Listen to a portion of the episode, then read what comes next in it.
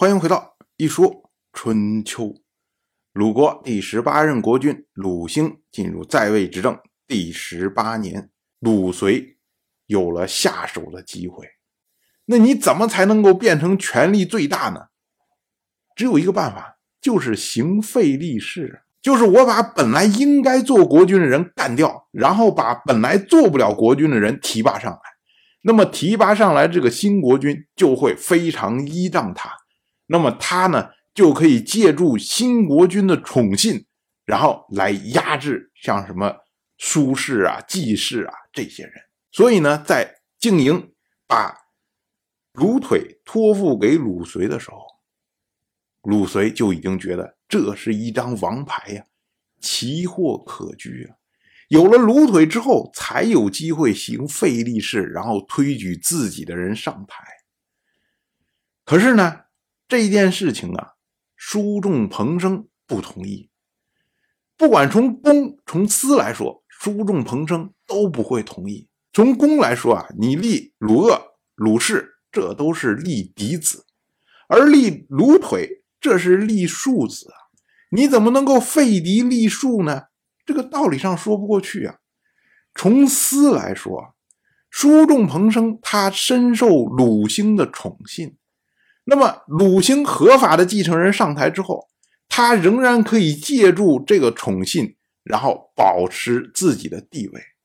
可是，如果换成鲁腿上台之后，那么鲁随的地位自然就会抬高，那苏仲彭生的地位自然就会相应的下降。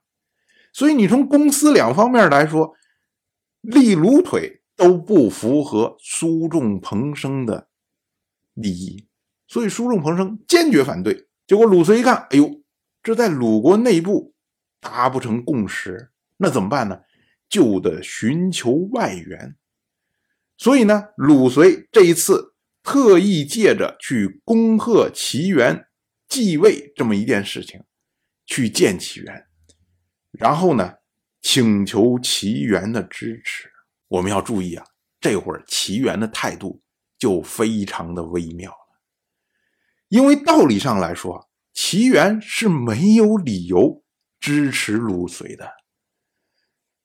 现在要做国君的，能够做国君的合法的继承人，鲁鄂也好，鲁氏也好，这都是齐国的血脉，他们只要上台，就会和齐国亲近。可是你换了鲁腿上台，你怎么保证这个人？会和齐国亲近呢，所以拥立鲁腿是不符合齐国利益的。更关键的是啊，鲁鄂、鲁氏这都是齐元的血亲呐。虽然说你的关系可能稍微远一点，但是也是血亲的。如果要鲁腿上台的话，那鲁鄂、鲁氏必然要被杀掉。那对于齐元来说，他怎么面对嫁去齐国的出江？这如果是他自己在后面支持推动的，对他来说也是很为难的事情可是呢，齐元同意了鲁随的意见，为什么？这就是为自己在盘算因为鲁鄂和鲁氏，他本来就是要做国君的，所以呢，齐元就算支持他们做国君，对齐元来说。没有任何的功劳可言。可是呢，鲁腿他是没有机会做国君的人。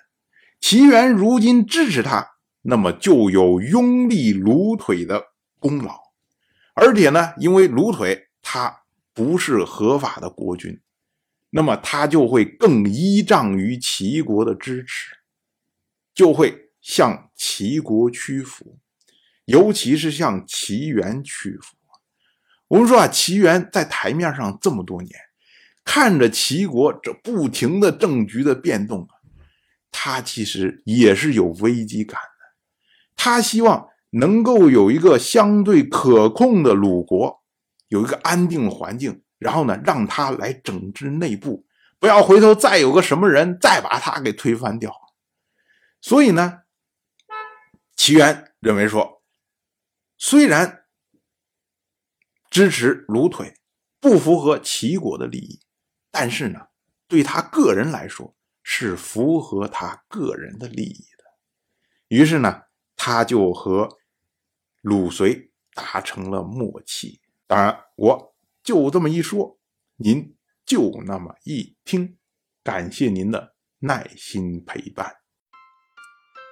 如果您对《一说春秋》这个节目感兴趣的话，请在微信中搜索公众号“一说春秋”，关注我。您不仅能得到《一说春秋》文字版的推送，还可以直接和我互动交流。我在那里等待您的真知灼见。